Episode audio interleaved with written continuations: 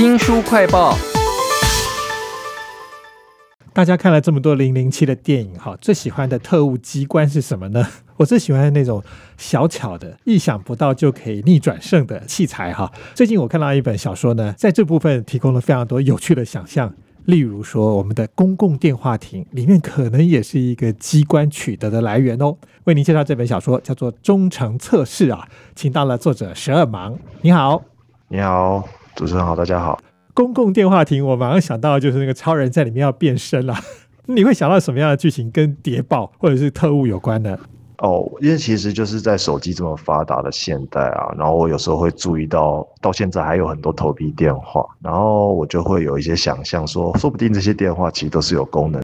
那这样的想象其实来源于我小时候，因为我爸以前是中华电信的人员嘛，然后我曾经看过他拆卸电话亭，然后里面其实是有个空隙的。我就想着，如果里面也许是情报员的资源藏武器的地方，应该蛮有趣的，所以就把它写进这个小说里面。这段我觉得一定要爆点雷，因为看的时候实在是非常的兴奋。原来一个小小的那个电话筒拆开以后，里面可以拿出的东西一个又一个的，有工具包啦，那个小小的掌心雷手枪什么都出现了。而且我觉得这个场景非常贴合我们台湾人的生活情境了。但是因为你讲到这一个间谍军事小说哈，忠诚测试里头还有很多台湾情境。OK，好，那其实手机监控这个东西是所有阴谋论者都非常喜欢的一个论调。那我就把它当做一个故事在参考，并不会觉得它是真的。如果有的话，应该是一件蛮可怕的事情。那里面的角色也有对这件事情做一些讨论。那至于兵线警报呢？因为我就想说，挑一个最不可能发生在台湾的状况，当做一个干员求救的信号，然后人家看会觉得，哦，那是一个误报。但实际上，懂的人一看就知道发生的事情。这是我设计的过程中脑袋自己转过的事，通常应该不是真的。谢谢。就是因为台湾根本不会有兵线，而且也没有这种警报的类别嘛，所以它出现的时候，别人会觉得是误报，但其实它出现的时机点。对于这些情报干员要求救就非常有帮助哈，这些有趣的想象都来自于这本军事谍报小说啊《忠诚测试》当中。我一开始是看到有一个从中国大陆那边放回来的一个间谍，奇怪他放回来为什么我们要收呢？这是怎么回事啊？哦，因为他以前是我们的情报员啊，那他放回来我们就必须让他接受忠诚测试。有点类似说苏武牧羊嘛，他回来之后呢，我们知不知道他还是不是忠于大汉，还是他已经变成匈奴的人，也说不定啊。既想要他，可是又怕他有一些问题。对啊，就想要知道这段时间到底发生了些什么。所以在这本小说里头，你就会看到这个逃跑的间谍于从义啊，又加上一个国安局的一个年轻的干员一直紧追，你就会看到像神鬼交锋的剧情一样了哈。那我觉得十二芒在写忠诚测试的时候安排的非常好的是，所有其他的配角每一个都刻画的非常的深刻。比如说里面有一个这个女情报员呢，我们一开始可能会觉得说，哦，就是很香艳的啦，浪漫的剧情都由她来发展。结果你说她身材非常的高，高到我觉得已经不算是高挑了吧？这个叫赖永新，她是高大啊，她是高，所以你怎么安排她呢？就是其实我当时想要写一个非典型的女主角嘛，就是不想要一个娇滴滴的花瓶，或者是那一种很性感，然后大家第一眼就会。印象很深的那种，但是我想要写的是那种，她很高，然后她很有能力，就完全就是非典型的女主。然后她超能打，技能全满，然 后我觉得感觉这样女主角应该蛮有趣。有有有，我印象中她在非常遥远的距离用手枪哦打到了一个一个灭火器的开关哈，很适合改编成电影了。而且因为她是女的，所以一定有那种男性霸权主义的控诉，对吧？我是没有想那么多，只是觉得蛮好玩的而已。那另外有一组人马了，我觉得也是那个大格局的电影才会出现的，就是跨国集团，感觉好像跟中共的间谍是有关的，但是好像又不是。而且他这个组织有一个。很很有趣的名称叫人马座哈，里面有各种不同的人物啦，军师啦、打手啦什么的，然后也有笨的。你你怎么安排这一组人呢？应该是说，我想象如果我今天是共谍，我想要入侵，我想要渗透的话，呃，我会安排什么样的人？因为其实，在两岸长期分治的状况啊，其实大家对于大陆来、香港来、澳门来，都会已经。先有一层提防了。其实，如果我是中共，我应该会吸收华侨作为我的情报人员，因为台湾对于华侨是完全不设防的，所以里面就有一位华裔的澳洲，然后他是华裔，参与这个渗透事件这样子。而且他下手还蛮狠的哈、哦。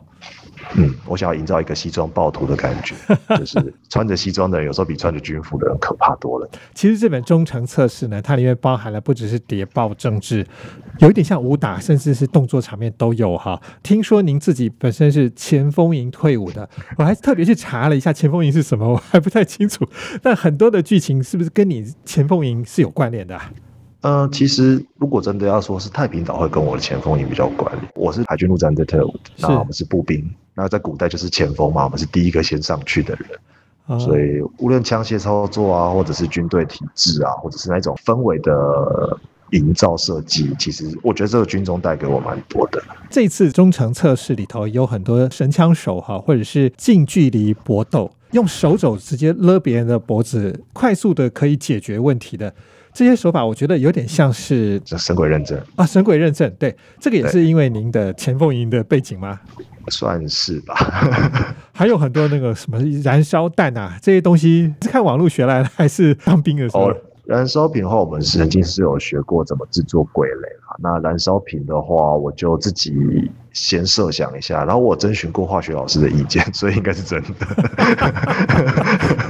呃，谍报小说在非常快速的情境里头，哈，就主客意味，甚至可以逃跑。我觉得这是这本忠诚测试呢读起来非常精彩的地方啦。但是我觉得你身为军人哈，你在文笔里头有时候会出现一些我们很久很久以前才会听到的东西，例如说为什么我要为这个国家服务？那有一个剧情就是我们刚刚讲的那个女干员哈，她好不容易搭上了一个线，有点像肥宅啦，但是她的查资料的背景能力啊。那个权限跨过了正常的管道的，这个女孩子就请肥宅把资料查出来嘛。结果那个肥宅有一些话让我觉得他不太像肥宅。哦，对啊，因为他们忠诚度跟对于国家的信念一定要非常的坚定。里面我写一句，那其实我自己的心里话了，就是也许你可能为了国家安全，你得做一些超出宪法规范你事的事情，可是不代表你可以凌驾于他。我觉得。让国家安定跟确保我们自由跟民主的东西，并不是随随便便一个哦，我在做特别的事情，我就把它略过。我觉得这样是不对。而且你这样讲的时候，也让我突然觉得很汗颜啊！很多时候我们都觉得便宜行事就好哈，但是也许同样的情境，就是所谓的集权跟自由民主的很微妙的差距都在这里。甚至到最后啊，有一个也不算暴雷吧。长官跟那个女情报员说：“很荣幸与你共事，但是我很期待不用再与你共事的未来。”这简直是爱国到头皮发麻的程度啊！哦，其实我的作品里面很多人都是这样子。对啊，你心里面在想什么呢？呃，就可能就把我当成一个活在旧时代的年轻人吧。其实你这个，其实这个部分呢，我看你在忠诚测试里头后面有一个后记写的非常非常的感性，就是在台海情境当中的真实的英雄，你有一个期许吧，所以用小说把它展现出来了。对，就其实小说里面的人物，有些是我遇过的人，他的变体；有些则是我我把我自己的想法投射在他身上，让他替我演绎。那我觉得我想提一个事件啊，当时是我当兵的期间，那时候我曾经问过一个跟我很好的班长，我问说：你每次看到军人啊被骂迷虫，你的感觉怎么样？就尤其是我们这么累的时候，他回答我一句让我很感动的话，他说：表示他有把事情做好啊，因为好到大家觉得不需要他了。这样子，啊，我想就说哇，其实这应该就是真正的英雄吧？反正绝对不是那一群叫嚣着别人卖台的那些人，绝对不是他们了。一定都是这些早就把生命投进去的人。其实看到你在小说里头安排那个肥宅，我真的非常感动，因为他点出了说，你现在在外面看到的车水马龙，全部是我们很努力的经营出来的一个自由的景象哈。呃，对啊，都在这本忠诚测试当中，也非常谢谢十二芒以自己的经验加上了天马行空的想象，写出了这本很好看的军事谍报小说啊。OK，忠诚测试，非常谢谢您。好，谢谢，谢谢大家。也请记得帮我们新书快报按个赞、分享以及留言哦。我们现在需要网络志工啊，欢迎您跟我周翔联络。新书快报，下次再会。